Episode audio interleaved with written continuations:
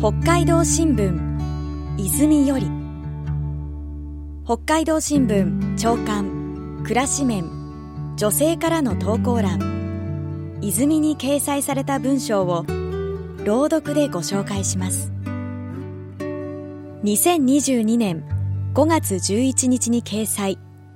札幌市東区石橋純子51歳主婦。老いと向き合う。初老と呼ばれる年齢になり体のあちこちが痛くなってきた。顔にはシミやシワが現れ劣化したなと暗くなりがちだが今の私はそうでもない。40代を迎えた頃からそれまでとは違う肌のくすみ。体のたるみを感じ自分が老いるということを考え始めた。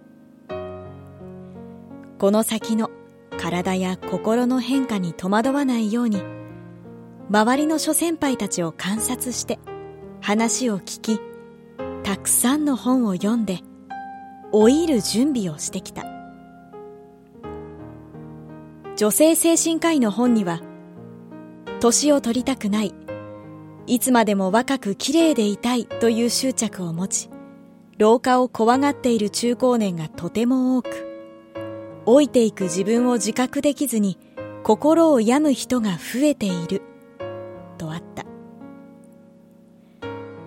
私の周りの同年代の女性は、若々しくて、おしゃれで、素敵な人ばかり。しかし自分には、いつまでも若さを保ち、外見を気にする生き方は無理だし疲れるだろうと思っていた。少しずつ若さを手放して老いを受け入れ外見から内面の充実を図り穏やかに老年期に入るのが目標だ。取り繕った美しさよりも人生の苦楽が顔に現れ静かで多くを語らずとも人知れず世の中のために小さなことをしている女性に憧れる。泉を読んでいるとそんな女性が数多くいるように感じる。